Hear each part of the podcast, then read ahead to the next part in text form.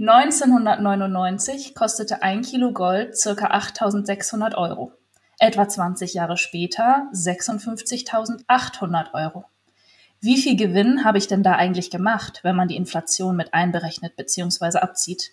Und wäre es mit bestimmten Aktien für mich nicht sogar besser gelaufen? Diese Zahlen, die ich eben genannt habe, dürften den meisten schon bekannt vorkommen, lieber Ronny, denn du nennst sie in deinem beliebten Video über Gold und Inflation auf Instagram, zu dem wir vor ein, zwei Wochen schon eine Folge aufgenommen haben. Da haben wir grundlegende Fragen zu Gold, Inflation und deinem Unternehmen, der Noble Metal Factory, geklärt. Das ist die Folge Nummer 96, wer noch mal reinhören will. Und heute steigen wir, wie versprochen, in die etwas komplexeren Fragen ein, die dir dazu geschrieben wurden und blicken insbesondere mal auf den immer wieder angeführten Vergleich von Gold und Aktien. Bist du bereit? Ich bin total bereit und total gespannt auf deine Fragen. Wunderbar. Die erste Frage kommt von Elfi und die hat fast 300 Likes bekommen. Es scheinen sich also viele die gleiche Frage gestellt zu haben. Sie schreibt, und wie verhält sich jetzt dieser Gewinn im Zusammenhang mit dem Wertverlust des Geldes? Wie viel Gewinn bleibt dann noch?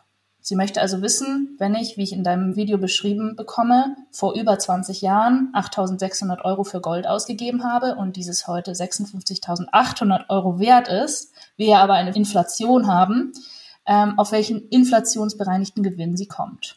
Mhm, okay, ich, ich verstehe die Frage, Anja Katharina, aber ich weiß natürlich auch, dass Inflation äh, unterschiedliche Bedeutung bei den Menschen hat. Ja? Und äh, insofern vermute ich mal, dass die Frage dahin abzielt, wie viel habe ich denn jetzt unterm Strich abzüglich der offiziellen Inflationsrate? Du weißt, und das habe ich in meinen Videos ja auch immer wieder schon gesagt, dass ich die äh, vom Statistischen Bundesamt berechnete Inflationsrate für nicht die richtige Inflationsrate halte, weil mir da zu viele Dinge in die falsche Richtung laufen. Warenkorb, 600 Waren und Dienstleistungen sind da drin. Ja, ich erinnere mich gut.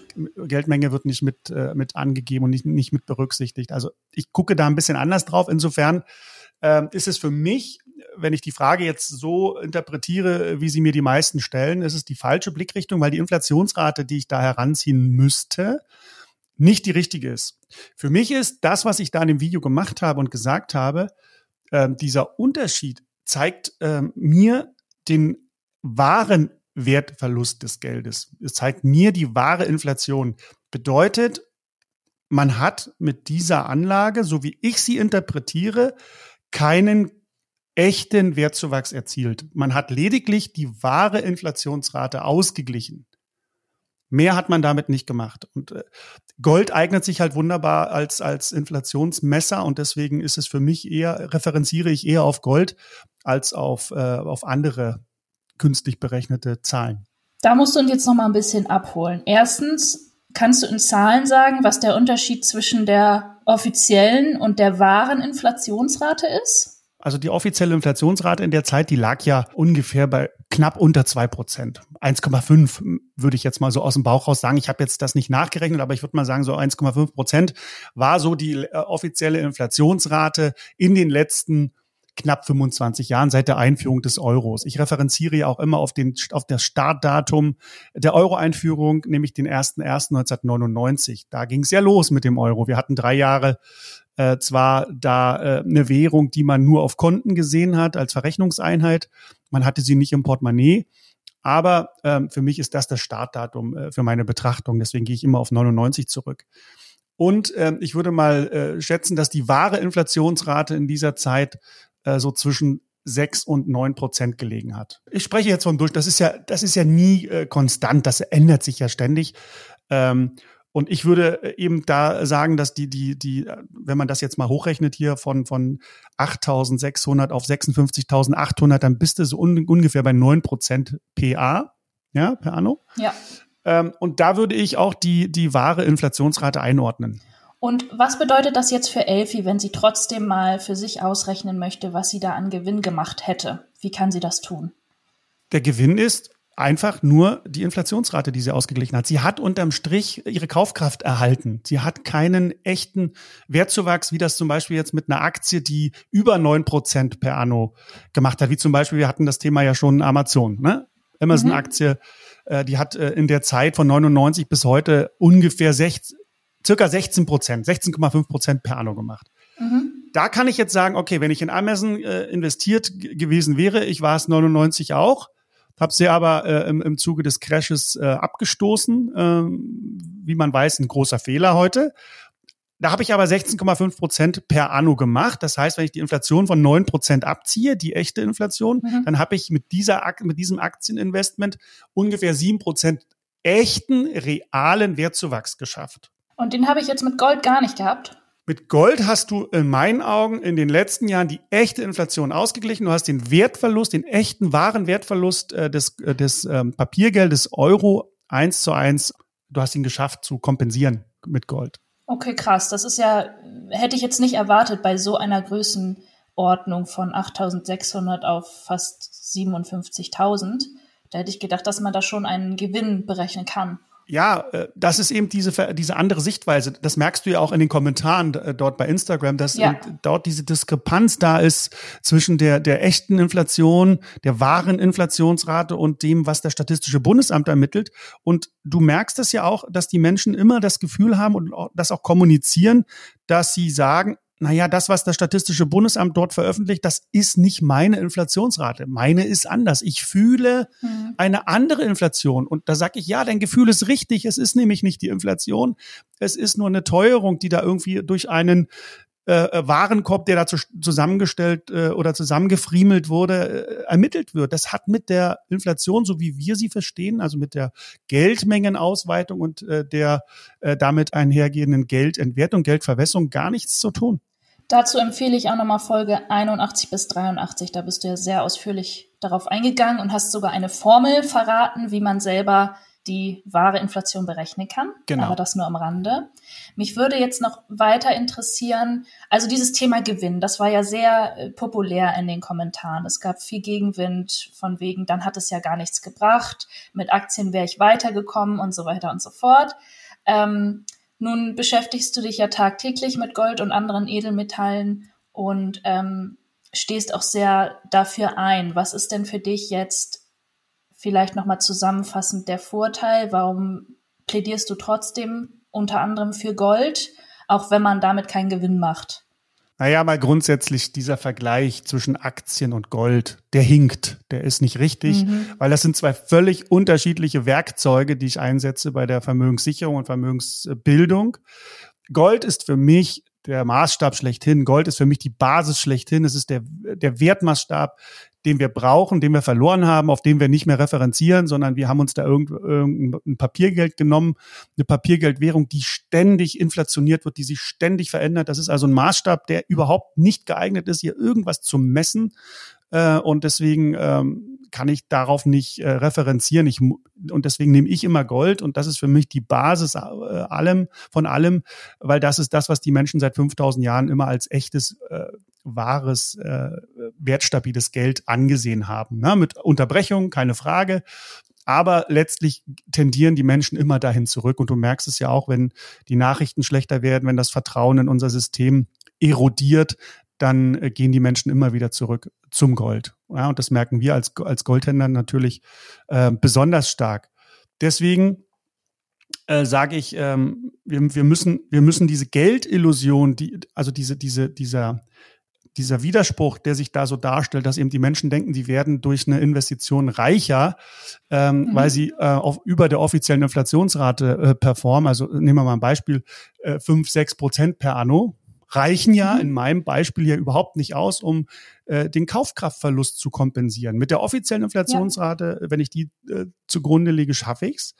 Aber mit mhm. der echten Wareninflation, die ich ansetze, schaffen wir es nicht. Und deswegen erstmal dieser, dieser Vergleich zwischen, äh, und damit habe ich ja gerade angefangen, zwischen Gold und, und Aktien, der hinkt. Gold äh, oder Aktien sind klassische Investments, das ist ein Investment für mich. Gold ist für mich eine Versicherung. Die hat eher diesen Versicherungscharakter, ah. die hat so diesen, diesen Absicherungsgedanken, die hat diese, diese, mhm. diese Stabilität, diese Ruhe, die man, die man eben auch braucht. Äh, da sollte man auch keine Wunderdinge erwarten. Das hat man ja in den Kommentaren auch gehört, ja, dass man eben mit Gold äh, Geld verdienen möchte, Spekulationsinstrument etc. etc. Für mich überhaupt nicht. Äh, ich sehe das da gar nicht. Für mich ist Gold einfach eine, eine, eine Absicherung, eine Versicherung, der Ruhepol in meinem Portfolio, auf den ich mich verlassen konnte in den letzten 5000 Jahren. Ähm, natürlich wissen wir alle nicht, was die Zukunft bringt, aber die Wahrscheinlichkeit, dass es so weitergeht und dass es äh, äh, weiterhin eine, eine, eine, äh, diese Funktion erfüllen kann, die ist ziemlich hoch.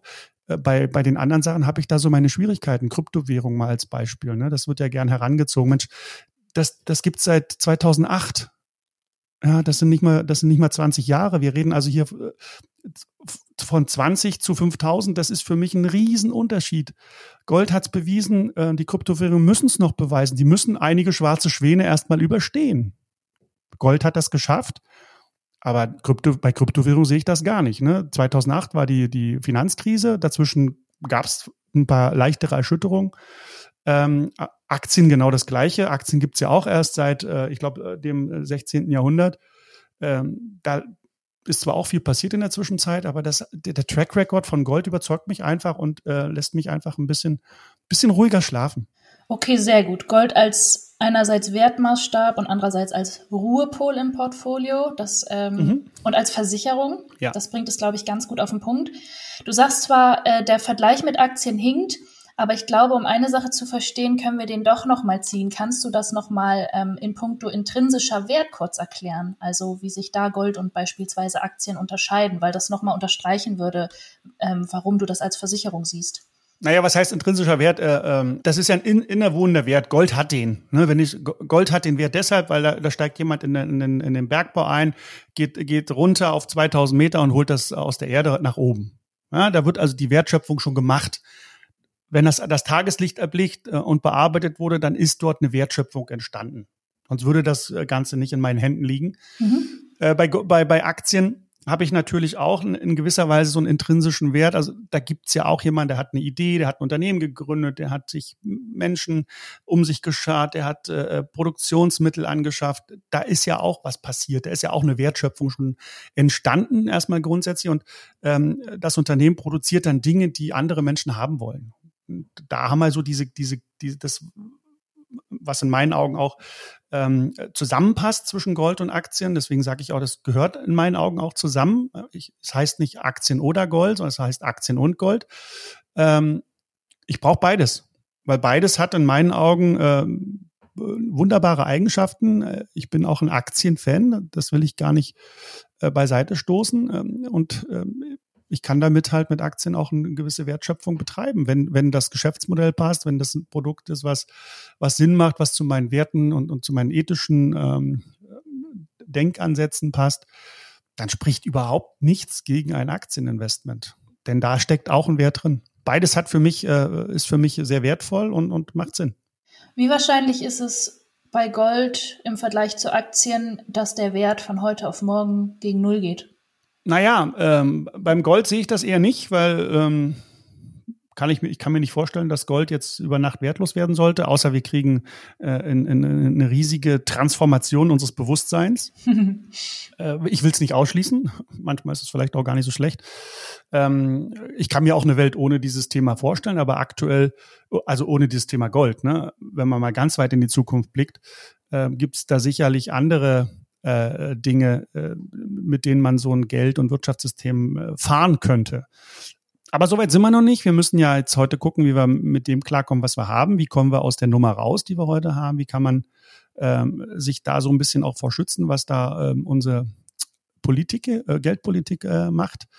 Und insofern glaube ich nicht, dass Gold auf den Wert Null fallen wird, weil Menschen immer wieder zu dem Thema zurückkehren werden, wenn das Vertrauen in unser Papiergeld weg ist oder schwindet, ähm, dann werden sie sich dem Golde zuwenden. Und wir haben es ja die letzten Jahre gesehen, äh, nicht nur die Menschen machen das, sondern auch die Notenbanken fangen an, Gold äh, auf, aufzubauen. Und ich kann nicht sehen, dass da irgendein Bewusstseinswandel jetzt gerade äh, äh, passiert. Im Gegenteil, ich glaube, äh, es rückt wieder stärker auch in den Fokus äh, dieser Institutionen. Bei Aktien kann das passieren. Eine Aktie kann auf den Wert Null fallen. Da mhm. brauchen wir uns gar keine Illusion hingeben. Da gibt es natürlich das Gegenargument, ähm, dass das Geschäftsmodell, wenn das Geschäftsmodell entsprechend passt, äh, äh, eine Allianz oder eine, eine BASF-Aktie zum Beispiel, das sind eben äh, Sachen, äh, wo sich die Menschen nicht vorstellen können, dass die auf den Wert Null fallen. Ich kann das.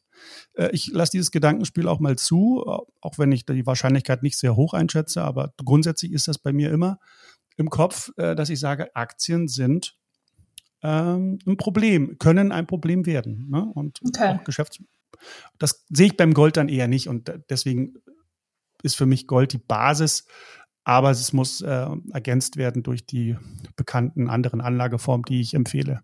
Wunderbar. Ich glaube und hoffe, dass äh, der Unterschied ähm, ein bisschen klar geworden ist, also dass du Gold und Aktien einfach völlig verschieden einordnest und sie auch ja. eher ergänzend siehst als in Konkurrenz. Ja. ja. Ähm, einige deiner Follower scheinen das ganz gut verstanden zu haben, welche Perspektive du einnimmst und dass es dir da bei Gold nicht prima um das Thema Gewinn geht. Ja. Ähm, eins, ein, ein Kommentar habe ich dann nochmal mitgebracht, weil der ein schönes, bildhaftes Beispiel in sich trägt. Und zwar ist der von Sam. Ich hoffe, ich spreche es richtig aus, Sam oder Sam. Gold macht keinen Gewinn, Gold erhält die Kaufkraft. Beispiel. In der römischen Epoche konntest du für eine Unze etwa eine komplette, komplette römische Rüstung kaufen. Heute kannst du für eine Unze etwa einen teuren Anzug kaufen. Gold macht ja. keinen Gewinn, du musst heute nur mehr Bargeld ausgeben, um dasselbe zu bekommen wie vor zehn Jahren. Das nennt man Sehr Inflation. Was Sehr sagst schön. du zu diesem Beispiel? Super, das ist genau das, was das, äh, was das Video eigentlich auch ausdrücken wollte. Mhm. Ich muss einfach heute viel mehr Papiergeld auf den Tisch legen für das gleiche äh, mhm. Produkt. Ja, ich meine, das Kilo ist das Kilo. Das Kilo war das Kilo vor, vor 25 Jahren. Das Kilo Gold ist das Kilo Gold, was wir heute haben. Aber der Berg des Geldes ist deutlich größer. Äh, und das, da hat Sam völlig recht. Ähm, äh, Gold macht keinen Gewinn. Das ist für mich äh, klar. Außer wir kommen wieder in so eine spekulativen Exzesse, das will ich auch nicht verhehlen. Es gab auch diese Phasen, wo man mit Gold äh, Gewinn machen konnte. Ähm, wenn, wenn zum Beispiel jetzt ähm, die, die Spekulationsblase, die wir in den letzten Jahren im Aktien- und Immobiliensektor und am Anleihenmarkt gesehen haben, wenn die dann plötzlich auf den Goldmarkt trifft oder auf den Rohstoffmarkt, dann kann es dort auch zu spekulativen Übertreibungen kommen. Aber langfristig äh, ist es für mich äh, einfach äh, ist der Spruch oder der, der Satz richtig, Gold macht keinen Gewinn. Äh, du gleichst damit einfach nur die Geldverwässerung ähm, aus.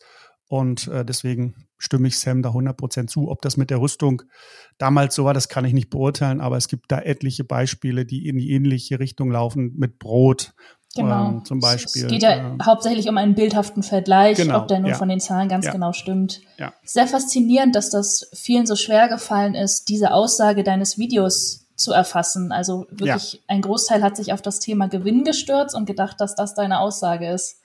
Nein. ist der völlig falsche Ansatz.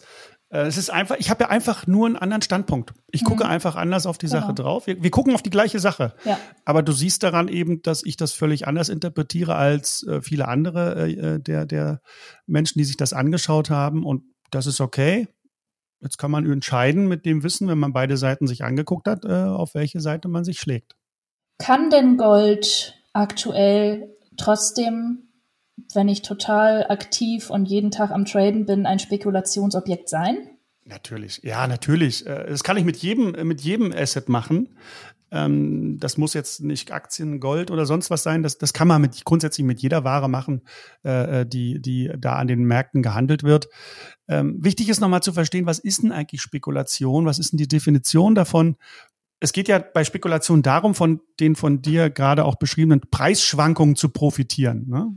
Mhm. Also man will einfach diese, diese Preisanomalien, diese, diese Veränderungen, diese täglichen, sekündlichen Veränderungen im Preis, die will man einfach ausnutzen.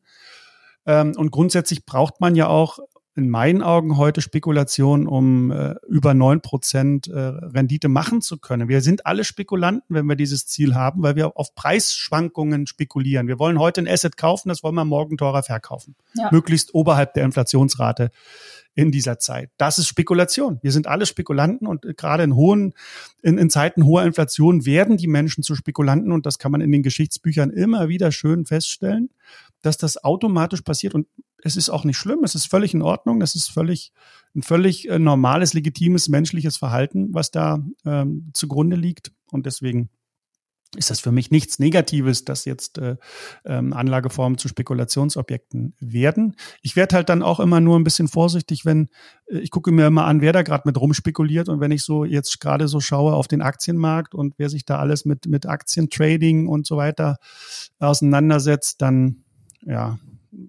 werde ich etwas vorsichtiger, weil ich habe mal gelernt, ohne jetzt hier irgendjemand zu nahe treten zu wollen, wenn Hausfrauen anfangen, über den Aktienmarkt zu sprechen mhm. und über die nächsten Aktientipps, dann ist es Zeit, den Markt zu verlassen. Und ähm, da erreichen mich immer mehr Anfragen, ähm, die genau in diese Richtung blicken, ohne jetzt den Hausfrauen zu nahe treten zu wollen. Ähm, das habe ich mal gelernt, wenn da wenn da dieser Punkt erreicht ist. Und ich habe das 2000, 2001 schon mal gesehen mit dem neuen Markt, mit der Telekom-Aktie. Äh, da, das war so eine ähnliche Situation und äh, ich sehe da Parallelen. Interessant. Daran kann ich mich nicht so gut erinnern. Da war ich erst zehn. Nicht schlimm. Du kannst ja in die Geschichtsbücher schauen. Da steht ja alles drin. Oder ich frage dich, Ronny. Oder du fragst mich. Ich habe ja da schon gelegt. Ich bin ja ein paar Tage älter. Ich habe noch eine weitere Frage. Es kann sein, dass ja. du das Gefühl hast, dass du sie indirekt schon beantwortet hast. Ähm, aber wenn du sagst, Gold ist ein Ruhepol, ja. Ähm, wie sieht es da mit dem Thema Volatilität aus? Das kam auch hin und wieder als Kommentar.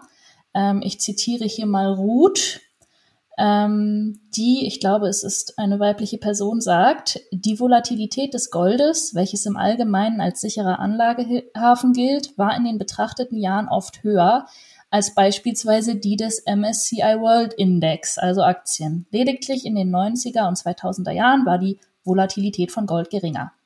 Was sagst du dazu? Äh, super Frage. Volatilität ist für mich kein Risikobegriff. Ähm, ich weiß, dass die Branche das so sieht, dass die Menschen Volatilität als Risiko betrachten. Das ist für mich der völlig falsche Risikoansatz. Äh, Volatilität ist was Positives. Äh, wir brauchen Volatilität. Ähm, Volatilität, da geht es also um die Schwankung eines eines ähm, Objektes, eines eines Anlagegutes. Ne? Ähm, und wir wollen bei der Volatilität, also Volatilität bedeutet ja die Schwankung nach oben und nach unten. Mhm das, was nach oben schwankt, das bezeichnen wir als Rendite und das, was nach unten schwankt, das ist unser Risiko. Also völlig äh, mhm. Äh, sehr interessant. Äh, die Leute, die also Volatilität, äh, wenig Volatilität fordern, die sagen ja indirekt damit auch, dass sie keine, fast keine Rendite haben wollen, weil alles, was nicht mehr äh, stark schwankt, das hat natürlich auch überhaupt gar keine Chance, äh, nach oben äh, äh, eine ordentliche Rendite zu machen. Das heißt, wenn ich Rendite machen will, brauche ich Volatilität in diesem, in diesem Kontext. Für mich der völlig falsche Ansatz. Volatilität ist kein Risiko. Leider ist unsere Branche unsere, oder die Finanzdienstleistungsbranche ähm, dort anderer Meinung. Sie benutzt den Risikobegriff als Volatilität und sagt, alles das, was äh, zum Beispiel wenig schwankt, das hat wenig Risiko, was äh, so eine mittlere Schwankungsbreite hat, das ist mittleres Risiko und was eine hohe Schwankungsbreite hat, das hat ein hohes Risiko. Das ist so diese Idee dahinter. Für mich aber, äh, wie gesagt, der völlig äh, falsche Ansatz. Für mich geht's um, um ganz andere Sachen. Ähm, für mich geht's um das Thema Antifragilität. Das weißt du ja. Mhm. Nassim Taleb hat mich da ja sehr, sehr geprägt mit seinem schwarzen Schwan. Er hat noch viele andere kluge Bücher geschrieben und ich erwische mich immer wieder, dass ich in diesen ganzen Büchern nachschlage und Teile nochmal nachlese und ich lerne da immer wieder was Neues draus. Also mir geht's um, um Antifragilität, mir geht's um, um, äh, dass man, dass man sich davor schützt als Anleger, ähm, dass man nicht den Bach runtergeht, dass man sein Portfolio nicht zerstört durch irgendwelche schwarzen Schwäne, die da auftreten. Also diese Fragilität beseitigt. Unser System ist extrem fragil. Äh, wenn ich mir das Geldsystem anschaue, äh, haben wir hier die Situation, dass ähm, das nur auf Vertrauen aufgebaut ist. Wir haben überhaupt gar keine Basis mehr, wir haben keine, keine, keine keinen Leitstern mehr so richtig. Ne? Es ist alles so ähm, irgendwie äh, schwammig und, und komisch und, und äh, diese, diese, ganzen, diese ganzen Ankerpunkte, die fehlen einfach. Ne? Und deswegen ist unser System in meinen Augen total fragil. Ähm, ein Portfolio, ich, de ich denke da zum Beispiel immer, wenn ich über, über Risiko nachdenke, wie ich mich aufstellen sollte, äh, denke ich immer an die Hydra aus der, aus der griechischen Py äh, Mythologie mit diesen vier Köpfen. Ne? Äh, und wenn man einen Kopf abschlägt, dann äh, wachsen zwei neue nach. Das ist so diese Idee, die ich eigentlich habe. Naja, ich kann ja ein Portfolio mir aufbauen und ich kann auch mal ähm, einen Teil meines Portfolios verlieren. Mhm. Dann müssen aber die anderen Teile des Portfolios so stark sein, dass sie das überkompensieren, was mir da verloren gegangen ist. Und das ist ja das Konzept der Antifragilität. Ähm, ähm, und darum geht's mir eigentlich viel, viel mehr. Äh, wie schütze ich mich vor diesen schwarzen Schwänen? Wie, wie kann ich im Gegenteil nicht nur, wie kann ich sie vorhersagen, äh, sondern wie kann ich äh, davon profitieren? Das ist das ganz Spannende, was mich an, angeht und wo ich der Meinung bin, dass sich die Menschen darauf fokussieren sollten und nicht so sehr ob jetzt das eine stärker schwankt als das andere, das ist für mich nicht der richtige Ansatz. Und der zieht auch in die falsche Richtung. Ich kann ein Asset haben, was fast keine Volatilität hat, ähm, im Vergleich zum Gold zum Beispiel. Und dann würden sich die meisten Menschen für das Asset äh, entscheiden, was die niedrigere Volatilität hat. Ja. Auch, aber das Asset kann auch trotzdem zerstört werden und kaputt gehen. Okay. Also das ist, glaube ich, der wesentliche Punkt. Ja, was nützt mir, mhm. was nützt mir denn dann die, die niedrige Volatilität? Mhm. Nichts. Ja, und Staatsanleihen haben äh, äh, also klassische Staatsanleihen von, von Staaten mit äh, guter Bonität haben eine niedrige Volatilität. Aber äh, trotzdem kann so ein Staat pleite gehen okay. und wenn das passiert, dann äh, ist die Staatsanleihe eben nichts mehr wert. Und deswegen ist dieser Ansatz Volatilität völlig irreführend und geht in die völlig falsche Richtung. Okay. Es geht, es geht, ähm, äh, wie gesagt, da um, um Fragilität und Antifragilität. Okay, kannst du noch mal vielleicht in ein bis zwei Sätzen auf den Punkt bringen, warum Gold mich antifragiler macht, trotz der Tatsache, dass es zuweilen volatiler ist als zum Beispiel Aktien? Ja, das sage ich ja auch nicht. Ich sage ja auch nicht, Gold ist das Allheilmittel. Ich sage ja, äh, du erinnerst dich an unser Gespräch zur Handelsstrategie, ja. ähm, dass man sich eine Strategie zurechtlegt, äh, die so wie die Hydra funktioniert. Ja, wenn mir was, wenn, wenn, äh, wenn, wenn da irgendeine Erschütterung im System stattfindet, muss mein Portfolio äh, diese Erschütterung erstens aushalten und daraus gestärkt hervorgehen. Und ich will davon profitieren. Das ist mein Ansatz. Ich will nicht nur die Erschütterung äh, überstehen, sondern ich will auch daraus gestärkt hervorgehen. Und da habe ich mir die Frage gestellt, wie äh, könnte denn so ein Portfolio aussehen? Und da spielt eben Gold in meinen Augen eine sehr, sehr wichtige Rolle, ähm, wenn ich eben sage, ich, ich brauche Gold, ich brauche vielleicht auch ähm, ähm, viel Liquidität in Zukunft. Ich will äh, eben auch Chancen nutzen können, wenn die Märkte mal in den Keller rauschen. Ähm, ich möchte einfach liquide bleiben. Ich möchte Optionen haben. Das sage ich auch immer wieder. Mhm. Ähm, ich, ich möchte nicht in einer Situation stecken, wo ich nicht mehr reagieren kann. Mhm. Weil zum Beispiel, stellen wir uns mal ein ganz komisches, blödes Beispiel vor oder ein Worst Case. Ähm, morgen schließen die Börsen alle auf der ganzen Welt für sechs Monate. Ja. Aus, warum auch immer wollen wir jetzt darüber nicht spekulieren oder irgendwelche Verschwörungstheorien bemühen. Einfach mal nur den Gedanken, sechs Monate zu. Mhm. Was nun mit meinen Aktieninvestments, was nun mit meinen Anleiheninvestments? Da brauche ich Gold. Weil das Alles nicht, weil, weil ich das äh, abseits davon halte. Ja, es Gut, ist das heißt, ja, die Frage war eigentlich schon wieder falsch gestellt. Es geht ja. gar nicht um das Entweder-Oder, sondern du genau. nimmst Gold als einen Bestandteil von mehreren, um verschiedene Szenarien in deinen äh, Investitionen vorwegzunehmen und immer handlungsfähig zu sein. Genau, Option behalten. Anders, anderes Beispiel, Anja Katharina. Morgen gibt es ein Goldbesitzverbot. Ja. Was jetzt? Mit meinem Gold? Ja, könnte ja das Gegenbeispiel jetzt dazu sein. Ja, super. Ja gut, dann bin ich froh, wenn ich vielleicht ein paar äh, kurzfristige Staatsanleihen äh, aus, aus, äh, aus Norwegen oder aus, aus der Schweiz oder was weiß ich, aus, aus Amerika habe, die ja. ich dann äh, zu Geld machen kann. Sehr gut. Das ist genau die Kehrseite. Das ist dieser Handel. Worst-Case-Denken. Mhm und dann eben äh, Optionen aufbauen ähm, auf, auf Grundlage dieser Worst-Case-Szenarien. Okay, richtig gut. Ich glaube, jetzt ist es klar geworden. Gut. Ähm, ich habe noch abschließend eine sehr naheliegende Frage, die wir aber, glaube ich, viel zu selten thematisieren. Deswegen freue ich mich auf, äh, auf diese besonders.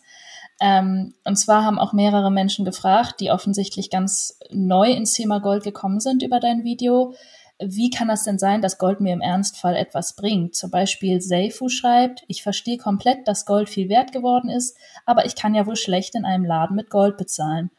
Und Kevin sagt, bringt dir auch nichts, wenn dir dein Gold keiner abkauft oder dein Gold zum Tausch nicht akzeptiert wird. Was sagst du dazu? Das ist alles möglich. Das sind alles Szenarien, die ich natürlich in meinem äh, Portfolio auch abbilde und berücksichtige. Natürlich kann das sein. Deswegen habe ich auch ein bisschen Silber, ein bisschen Platin, ein bisschen Palladium. Vielleicht nimmt man mir das ab oder äh, ein paar Zigaretten zum Tauschen. Also irgendein Tauschmittel braucht man ja immer. Mhm. Da sind wir uns ja, glaube ich, einig. Mhm. Wenn wir Worst Case denken und sagen, das System geht kaputt, wir können mit Papiergeld nicht bezahlen, ist nichts mehr wert. Keiner nimmt mir mehr meinen Euroschein ab, keiner nimmt mir einen US-Dollar-Schein ab, keiner nimmt mir einen Schweizer Frankenschein ab. Okay, kann passieren, ist ein Worst-Case-Szenario, aber es kann sein. Genauso gut kann es sein, dass mir jemand meinen Goldbarren nicht abnimmt oder meine Goldmünze. Natürlich kann das auch passieren. Dann brauche ich Alternativen und äh, die muss ich halt dann auch im Schrank haben und darauf zurückgreifen können. Das kann, wie gesagt, die Fragen sind nachvollziehbar und ähm, äh, die habe ich auch nicht aus meiner Fantasie ausgeschlossen. Das kann alles sein. Gleichwohl ähm, ist das dann noch mal ein Tick worst, mehr Worst Case, als dass die Papiergeldwährungen ähm, nicht mehr als Zahlungsmittel ähm, akzeptiert werden. Das ist für mich eher so eine, so eine, so eine Kaskade oder so eine Pyramide. Ne? Das ist so, na klar, Papiergeld wird nicht mehr benutzt, weil das Vertrauen weg ist.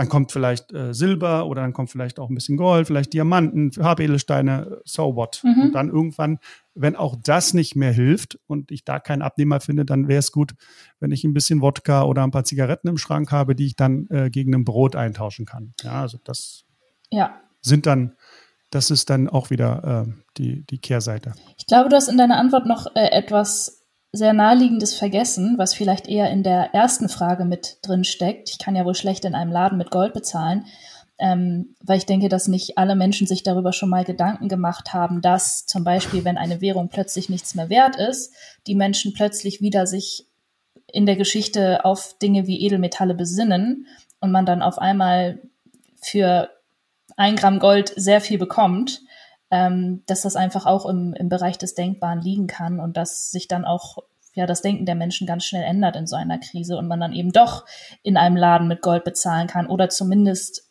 an sehr vielen Stellen Gold in irgendetwas tauschen kann. Ja, okay, du brauchst ja nur mal äh, nach Argentinien gucken, du brauchst dann nur mal in die Türkei gucken, schau mal nach Simbabwe. Da gibt's ja genügend Berichte, äh, was passiert, wenn so eine Währung kollabiert und zusammenbricht und oder, oder in, Hyper, in eine Hyperinflation abgleitet. Dann ist man gut beraten, vielleicht ein bisschen Gold und Silber im Schrank zu haben, äh, weil das dann ähm, ähm, die nächste die nächste Stufe wäre, mit der man dann eben ein alternatives Tauschmittel hätte und ähm, da sind ja auch die, die Berichte da, das kann man nachprüfen, da muss man gar nicht so weit in die Vergangenheit reisen äh, und kann eben sehen, dass das äh, durchaus beliebte Alternativen sind. Sehr gut. Sollte man sich auf jeden Fall mal drüber Gedanken machen. ähm, wir haben noch ein paar Fragen übrig, aber ich glaube, das wird jetzt zu viel. Wir haben schon über eine halbe Stunde. Ähm, wir machen einfach demnächst mal wieder so eine kleine Goldsprechstunde mit dir, Ronny. Ich finde das ganz fantastisch. Lerne auch immer noch mhm. was dazu oder kann Sachen vertiefen, mhm. die ich eigentlich schon mal wusste. Mhm. Aber du wolltest mit mir noch über Amazon sprechen, habe ich so. Ja, äh, wir das hatten, war bei deinem letzten. Wir hatten noch eine Amazon-Frage drin, aber die hast du ja eigentlich schon indirekt mit beantwortet zu Beginn, weil du das Beispiel einmal gebracht hast. Äh, möchtest du die trotzdem noch kurz machen? Ich kann sie dir vorlesen. Wir können die noch kurz, dann kann man das Thema zumindest schon mal abgeschlossen. Okay. Ähm, vielleicht können wir die noch kurz so als, als äh, letzte Frage mit aufnehmen. Und ja, vielleicht habe ich sie ja auch schon beantwortet. Ja, stell, stell, sie mir mal. Also äh, es kam eigentlich nur ein kurzer Vergleich von Sinnet. 2001 kostet die, die Amazon-Aktie auch fast nichts. Und da hast du ja selber schon erzählt, dass du dir die auch gekauft hast und dass es natürlich jetzt einen anderen Gewinn abgeworfen hätte als das Gold. Aber danach hast du ja auch erklärt, warum das darum gar nicht geht. Ja, Anja Katharina, ich habe eins gelernt. Äh, das Wort hätte gibt es an der Börse nicht. Es gibt nur das habe. Mhm. Äh, und ich hatte auch mal Amazon, na klar, äh, aber ich habe sie nicht behalten, weil mir damals auch der, der Arsch auf Grundeis ging, als die, als die Börsen 2001 abgerauscht sind. Mhm. Ähm, auch davor schon. Ähm, und deswegen, ja, natürlich, wir können jetzt uns Aktien raussuchen. Aber ich, ich frage dann immer, wer hat denn das durchgehalten? Wer hat denn Amazon noch behalten? Mhm. Das ist bestimmt, es gibt Menschen, die das gemacht haben, keine Frage. Aber das ist bestimmt nicht die Mehrzahl. Mhm. Ja? Und es gibt eben, äh, die meisten haben dann nicht nur Amazon im Portfolio, sondern eben auch so ein paar andere Dinge, die dann zu Rohrkrepierern wurden. Und wenn ich mir dann die Gesamtrendite des Portfolios angucke, naja, dann, dann schaffen die auch nicht die Inflationsrate. Das ist immer so das, wo ich Vorsicht ne, mit solchen Vergleichen. Aber Amazon war eine tolle Geschichte, 16,5 Prozent seit Euro-Einführung per Anno. Ähm, das, das war schon, das ist schon stark. Also aus 8.600 Euro wurden knapp 400.000 Euro. Ähm, das ist super. Aber nicht hätte, sondern habe. Mhm. Und wie sieht dein übriges, dein, dein, äh, dein weiteres Portfolio aus? Und äh, ja, wie gesagt, da habe ich so meine Zweifel, dass die Mehrheit oder die Mehrzahl der Menschen dort äh, im, auf der, auf der, in der positiven Seite nach der Inflation sind. Also positiv werden sie alle sein, aber wir reden ja von real. Nach Inflation, nach der echten Inflation. Verstanden, Orni. Danke, dass du da nochmal nachgehakt hast mit der Amazon-Aktie.